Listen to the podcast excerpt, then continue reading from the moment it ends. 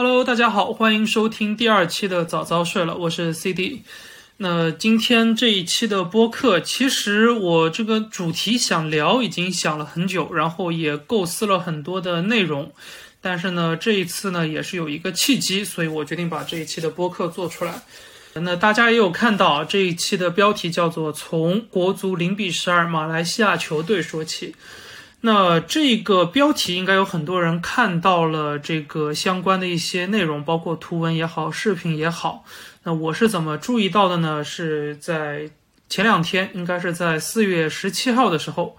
那应该是一个相对来说比较平常的日子，因为距离国足上一个比赛日已经是过去了一个多月。那距离国足的下一个比赛日，那应该是说现在国足还没有确定接下去的任何一场比赛的赛程。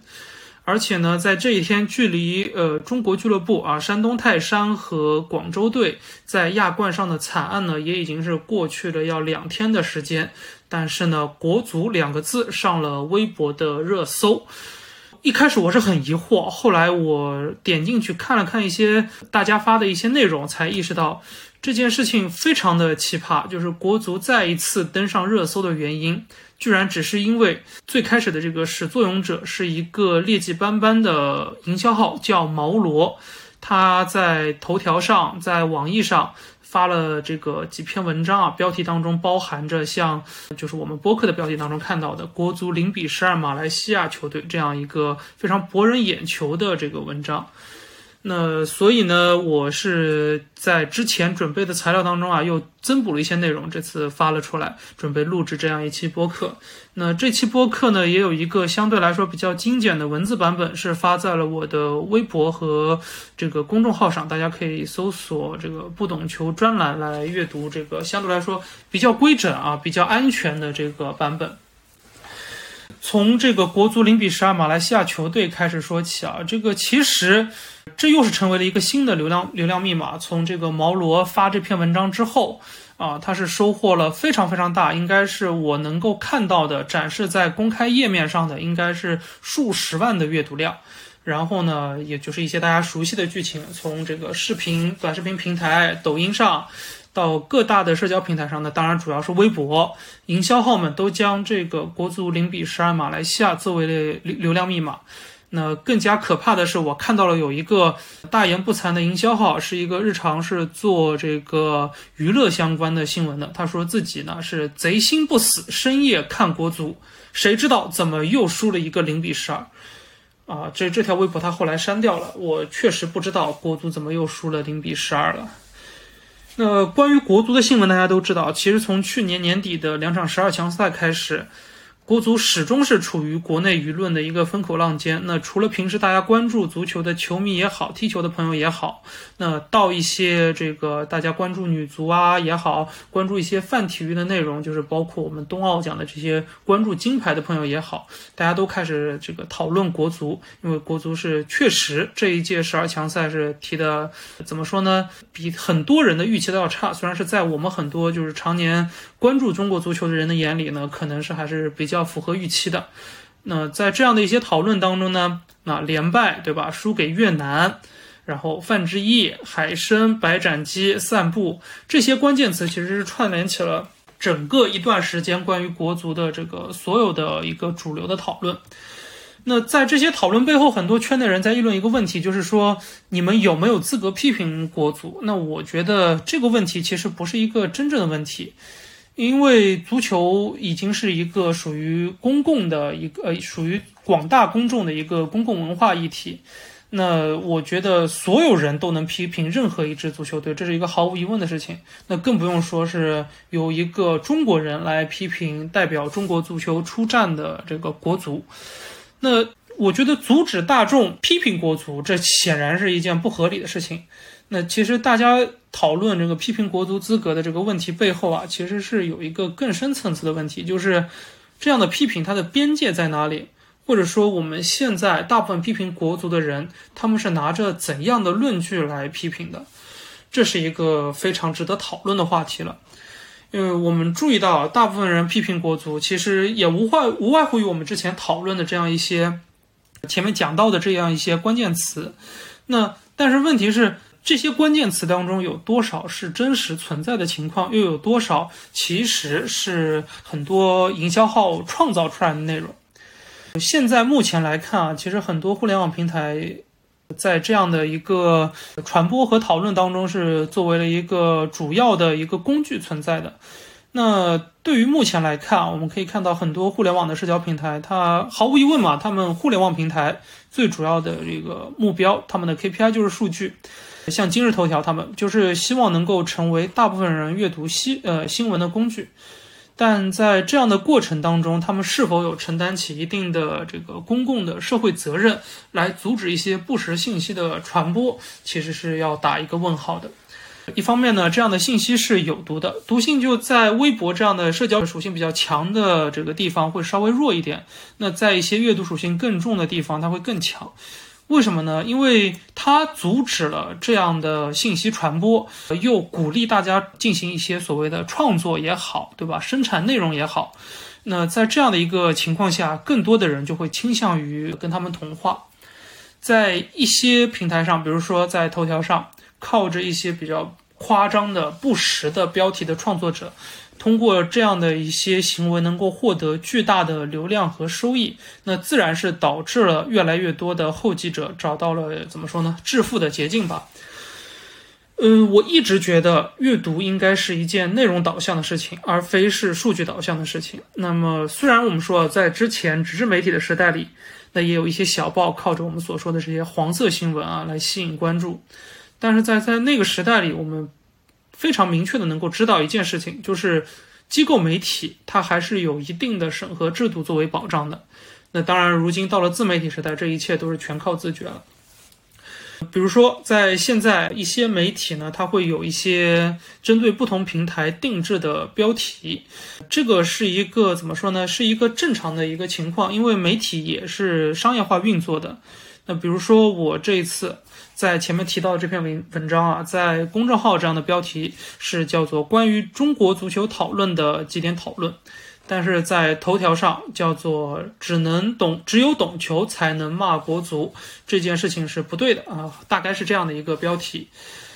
那除了标题之外啊，但是我想说的是，内容也是非常重要的一件事情。比如说国足零比十二马来西亚，我觉得这种标题其实就是另外一回事情了。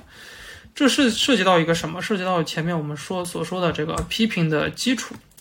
我觉得很多批评甚至说辱骂国足的人，他们也不是说我就是凭空要骂国足，那他天天也是看到了很多关于这个足球、关于中国足球的消息，然后他做出了一个判断，觉得哎，国足是该骂。只不过他们收到的消息是什么呢？就是啊，看到啊，台湾媒体当时说的啊，中国足球国足都是白斩鸡，对吧？国足天天吃海参，啊，女足天天吃不饱，国足在输给越南回国之后都在笑。那我觉得，如果我是一个正常的人，我看到这些消息之后，当然得出的结论是中国足球太烂了，怎么不解散？对于这些批评的人来说是正常的，但是他们不知道的是，这些消息都是假的。甚至或或者说是片面的，他们不知道，比如说之前我们都有看到一张吴曦挺着大肚子在训练场上的照片，那是 P 的。吴曦应该是这最近几年国足当中体脂率控制的最好的球员。那再包括像白斩鸡的始祖汪永珀。一方面，他已经是很多年很多年都没有入选过国足了。那另外一方面，其实王永珀现在也已经早就减重了。那哪怕不减重，我们说，其实足球运动员对于身材的要求是相对来说比较宽容的。呃，高矮胖瘦，其实在各个呃位置上都能有各自的发挥。那包括最最最传播的广泛的是无锡那段讲吃海参的这个视频。那其实海参是国足的赞助商广告，这足协在舆论过去大概几个几周啊，但差不多一个月左右之后才做出了这样的一个说明。那甚至也包括像之前说国足落地之后在笑的那些照片，那我们一眼就能看出来，当中有人其实没有入选这一期国家队，所以所以说明这张照片压根就不是输给越南回国之后拍的。呃，比如说，呃，像这次。国足零比十二马来西亚的这样的一个话题，那没有对对中国足球没有一些基本的了解的朋友看到这个标题，那自然，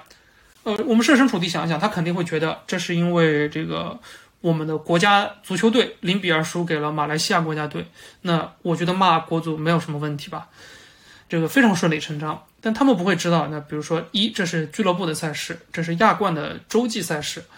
第二，他不会知道我们是因为疫情防控政策，所以导致我们没有办法派出主力队员，这些都是小球员；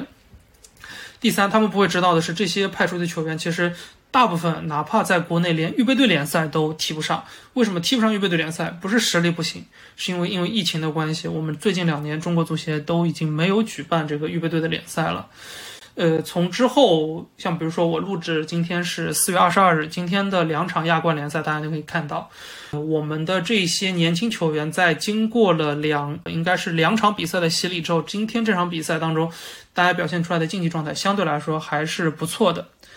但是对于营销号来说，他们当然不在意了，他们只需要部分事实，他们加再加上一个耸人听闻的标题就够了。呃，哪怕是稍微有心一点的人啊，点开比如说我们前面讲到这位毛罗这位朋友的主页，可以看到今日头条是给了他一个认证，叫做资深媒体人。那这个信息茧房就这样建立了起来，因为非常简单，我看到一个非常夸张的标题。然后里面的内容也有部分是真相，那对于我来说，我自然是会相信他们。然后稍微有心一点的朋友点开来看一看这个人是不是营销号，一看哇，资深媒体人，那自然就更加相信了。这个问题其实不仅仅是在足球上，目前我们可以观察到，在互联网上，大部分讨论，尤其是跟陌生人之间的讨论，是很难进行下去的。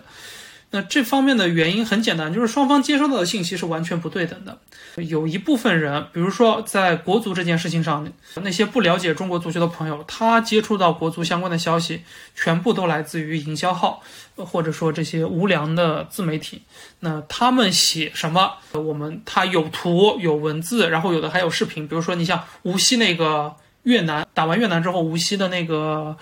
海参的那个视频，那大家都看到，他说：“哎，我天天吃海参，每天吃一条。”那自然我就会相信他。那对于这件事情来说，他们的信息就是非常片面的，而我们接受到的信息啊，其实是相对来说，相对那些日常不怎么了解和关心中国足球的朋友来说，那肯定是相对来说更加全面的。在这样的基础上，这个对话是没有价值的，因为对于他们来说，他们认为自己看到的消息就是。正确的是真实的，我们无论做出怎样的解释，其实对于他来说是基于他所了解到的事实。因为，比如说你说国足零比十二马来西亚，我可以告诉他这不是国足，但是对于那些朋友来说，他可以看到的是中国足球的男子足球队，两支中国男性的足球队在亚洲的赛事当中，两场比赛加在一块输了零比十二，那是没有错的。接下去的一些内容呢，其实我觉得没有放在公众号的文章当中去讨论，但是的确值得思考一下。比如说，我们很多时候啊，我们接触到的一些媒体，尤其是一部分国内的媒体，他们在选择传播信息的时候啊，不能说造谣，他们非常的精明，他就展示部分事实或者说部分真相。可以从足球延伸到最近一段时间相对来说比较话题讨论上更加公共属性更加强一点的一些事情啊，比如说像俄乌战争这件事情上，那我们的国内媒体是避而不谈入侵啊，然后清一色的都在转发这个俄罗斯官方信源和俄罗斯媒体的消息。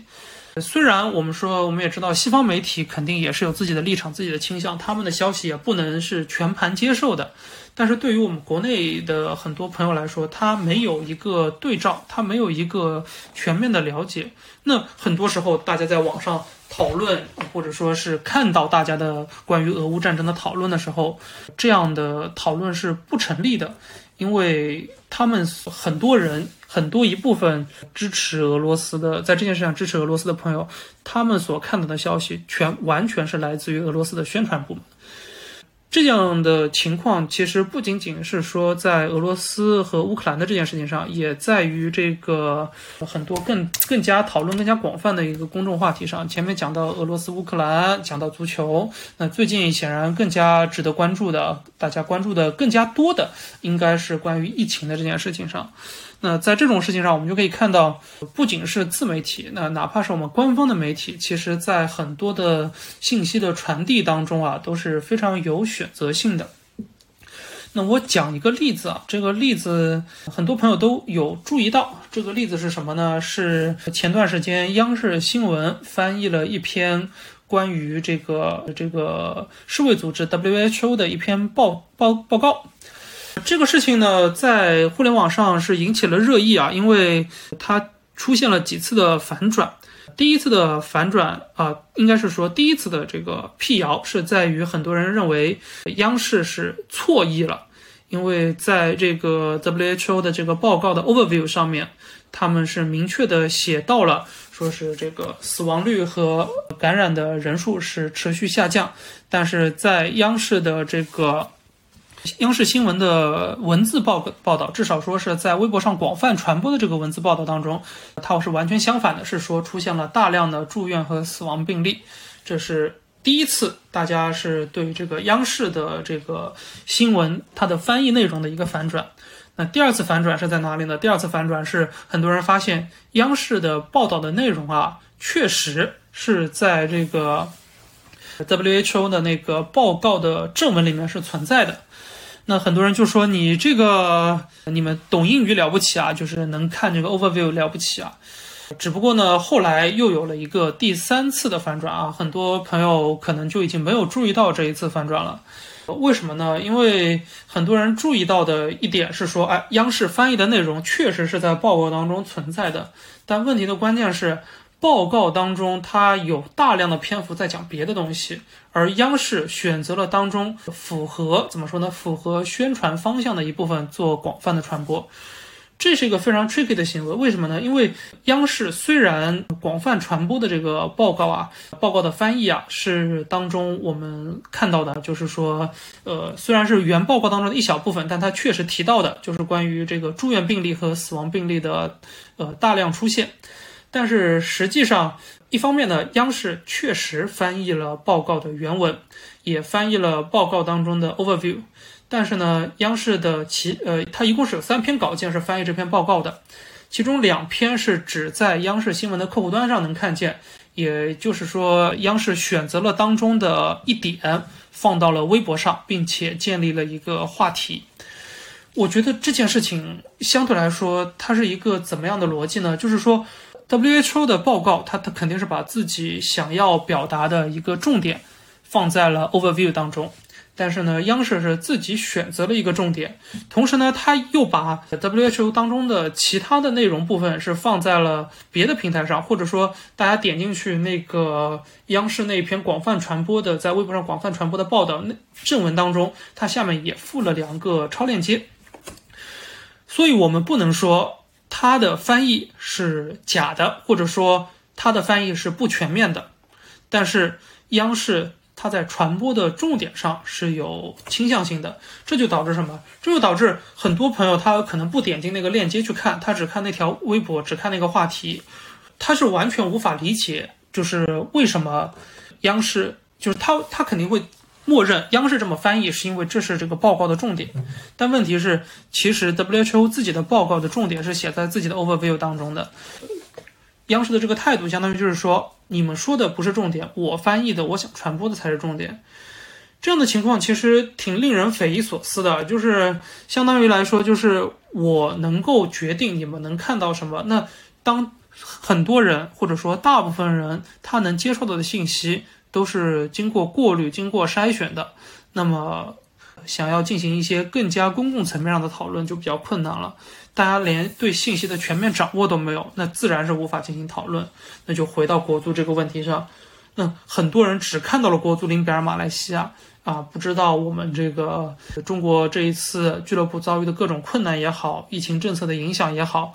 啊，这些小球员的有些也不是小球员了，这些球员的情况也好，那自然我们之间是没有办法进行一个怎么说呢对等的沟通的。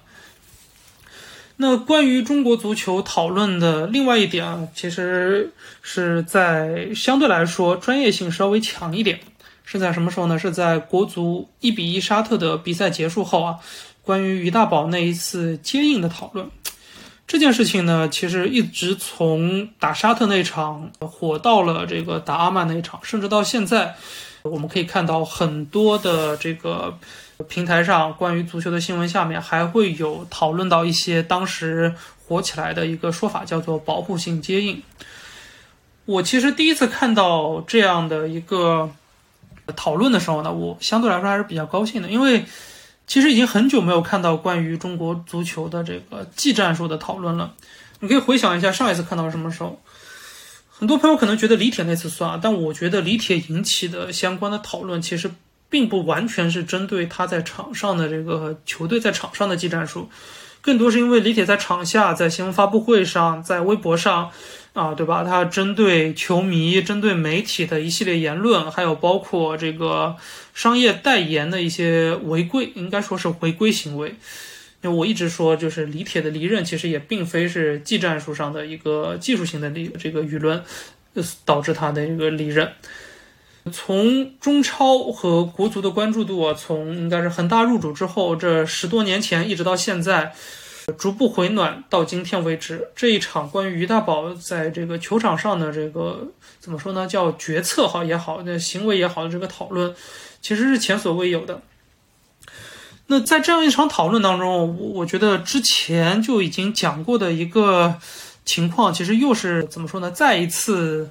再一次被证明了吧？就是。之前我曾经在微博上发过一篇文章啊，是关于这个国内足球媒体也好、舆论环境也好的一些观察。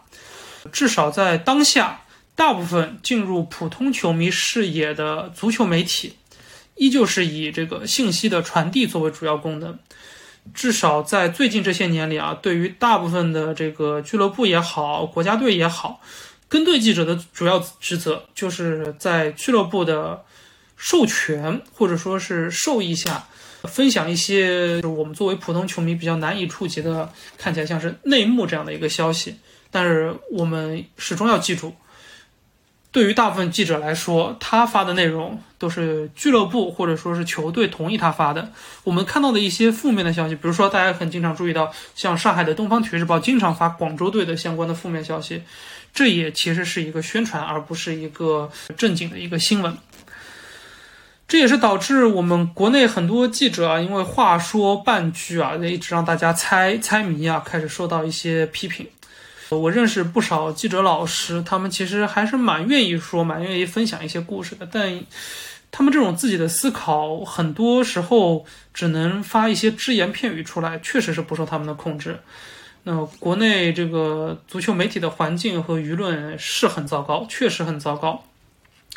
其实我们哪怕看，不是说现在，我们看十年前，十年前国内足球媒体，应该大家还记得，门户网站还是非常火爆的一个渠道。那在各类门户网站当中的体育板块当中啊，其实已经是有很多标题党了。但是呢，至少我能说，就是大部分你看到的内容，它都是有信息增量的。它可能把一篇外媒的报道拆成两三篇发了出来，然后起一个相对来说比较夸张的。或者说听起来就是你把这个标题一读出来，你会觉得很吵的这种标题，但是呢，这些内容至少还是扎实的，或者说要求更低一点，很多内容还是对于我们来说是有一个信息增量的。那在如今推荐成为了各类热门平台上大家获取信息的主要方式之后啊，我们确实啊。通过，比如说，一是推荐，二是很多的自媒体创作者，我们是收获了很多优质的内容生产者在足球领域方面。但是呢，至少目前看啊，在足球在体育这方面，更多所谓的创作者都是还是以这个流量和数据作为第一驱动的。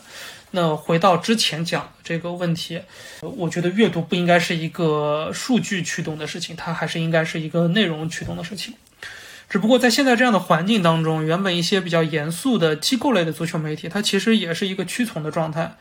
我们可以看到一个非常肉眼可见的变化：足球媒体在报纸上、公众号上、在今日头条上，大家的内容是一样的情况下，标题都不一样。那除了标题之外，其实内容也是很明显的在下滑的。一些严肃的、相对来说比较扎实的评论文章，其实是越来越少的。更多的是有一些嗯，所谓记者，所谓这个一线的这个，也不能说一线，就是他们装作自己是一线的记者的这些媒体人，很多捕风捉影的，像是自媒体一样的评论，甚至都开始伪装成一些独家报道的样子。这导致其实，在一线的足球记者人数急剧下滑，而且就是现在的这些幸存者，现在还供职于机构媒体也好，电视台也好，有些纸质纸质媒体上的这些幸存者的这些一线的足球记者，其实在发言上是越来越谨慎的。那我们可以发现，这同样也不是一个专属于足球的问题。媒体的报道越来越谨慎，其实是一个需求导致的结果。为什么这么说呢？其实不仅是足球方面，你可以发现，所有平台的记者在发言的时候，确实是越来越谨慎了。可以回想一下，我们已经有多久多久没有看到一些好的来自内地媒体的调查报道了？这事情确实是一步步变成今天这个样子的。再举个例子啊，前一段时间这个东方航空的这个空难的时候，关于媒体啊，关于这个媒体伦理，很多很多人又开始进行了一番讨论啊。然后这番讨论在可能在很多呃新闻学、传播学的朋友有这些专业背景的朋友的眼里，看起来是非常荒谬的。因为为什么呢？因为很多人觉得，在这样的一件空难当中，嗯，去报道遇难者的这个家属，去报道报道遇难者的这个生平，是一件违反这个新闻伦理的事情。我我觉得是很难以理解的一件事情，因为可能在十年前，比如说我们在之前温州动车那次事故的时候，关于这个事故的报道其实是有两类的，一是有很多调查报道。呃，这是在如今的环境当中是几乎不可能存在的。那另外一方面就是关于很多遇难者的这个报道，这样的报道是有这个价值存在的。我非常推荐呢的收听一个方可成老师的新闻实验室，他关于这个呃新闻伦理，尤其是这个这个灾难性事故当中的新闻伦理问题这一期节目是非常值得一听的。这就导致什么？其实这是一个同质化的问题，就相当于来说，就是我们的读者现在越来越习惯于去读一些更加怎么说呢，快餐类也好，这个甚至说是，其实就是大家喜欢读标题党，这是很简单的一件事情。越是越是想要吸引人点进去读的这个文章，它一定是有一个让你一看觉得哎。这件事情非常奇怪，或者说非常特别，但是呢，它标题当中又不讲明白，所以你才会点进去看它的正文。那这这样的情况呢，就从我们的自媒体其实是蔓延到了机构媒体。我其实这时候想讲一个非常有意思的点啊，就是很多我不知道大家是不是这样，因为我最开始在接触新闻学学习的时候，我是会把两个概念搞混，一个叫新闻伦理，一个叫媒介素养。那因为这个现在大家都知道是完全不一样。新闻伦理是针对这个记者、针对这个嗯媒体机构的一个要求，而媒介素养指的是对于这个读者的一个定义吧。所以这件事情其实不是一个新闻伦理问题啊，我这个可能有点跳跃，不知道大家能不能赶上我这个比较放飞的逻辑。这因为这是其实是一个媒介素养问题，就是当我们习惯了阅读一类的。一类报道，或者说我们习惯阅读一类内容的时候，这样的内容它自然而然就会成为主流。所以呢，在足球之外的事情上是这样，在足球上它只是一个非常明显的一个怎么说呢？就是它表现的更加明显、更加显著一点。那就讲回到足球这个问题当中，比如说在前面提到的这个于大宝的这个引起的一个讨论风波当中。那很多现在还供职于报纸啊、电视台啊、杂志啊的那些记者，在这个发言当中，其实是没有太多的这个空间的，因为很多时候我们会注意到，这个足球的媒体还是以，就是比如说我报道呃转会新闻也好，报报道比赛的事实也好，那为在在这些内容之余，可能是有一些相对来说量比较少的一些专题报道、一些特稿。所以在真正需要像这种于大宝的这次选择上，需要需要讨论，需要大家提出观点的时候，很多人其实他不习惯做这些事情，读者也不习惯从他们那儿看到这样的事情。那回到于大宝这个选择上，其实就事论事的说，其实我们可以看到，不管是一些记者联系到的一些专业的教练也好，球员也好，还是我比如说我身边认识的一些 A 级、B 级、C 级的教练员，对于这种事情是很难形成统一的看法的。一些呢以青训为主的教练，其实大部分都觉得于大宝的这个接应方式啊没有什么不妥，就反而是戴伟俊的第二次突破，其实看起来比较勉强。那另外还有一些就是带过成年队啊，或者有比较多的在成年队教练组里面的这个经历的教练，都认为这一次进攻其实最大的原因其实是两个人没有形成默契。在我看来，这其实是一个对足球理解的不同，因为很显然足球不只有一种踢法。那就我个人来说，熟悉我的朋友知道，其实我不大喜欢于大宝，或者说我很不喜欢于大宝。那如果非要给于大宝这一次的选择扣上一个散步这样的帽子呢？其实我也不是很认同。呃，我觉得关于于大宝的这个讨论，其实是刨开掉一些非常嘈杂的、非常无聊的一些 name calling 的环节的话，我觉得还是令人有收获的。但问题是，更多的人都还是在 name calling。那在 name calling 的过程当中，其实最显著的特点就是以立场先行。什么叫立场先行呢？就是我们可以注意到，最开始对吧？呃，营销号说你是散步，然后呢，我们这个足球圈当中，像董路这样的，应该是在足球圈里面、足球媒体圈当中的这个流量大佬，也是算是某种意义上的营销号，开始攻击对方是球盲。我觉得这是非常无趣的一件事情，这又回到前面讲的第一个问题：评论足球其实并没有一定的标准，那对于评论足球也没有一定的门槛。那对于这件事情来说，本身它也没有一个绝对的对与错的标准。呃，如果就是全部都是在指责与自己观点不同的人，说他们给他们套上一个难听的名字，我觉得这就是很没有意义的。当然，这时候我又可以发散了，对吧？就。在这样的一些公共讨论当中，可以很明显的看到，比如说，在疫情这件事情上，所有对于共存的探索都被评论为“躺平”。躺平是一个非常糟糕的词，因为它暗示你什么都没有做。我我我完全无法理解这样的词是怎么进入主流讨论的，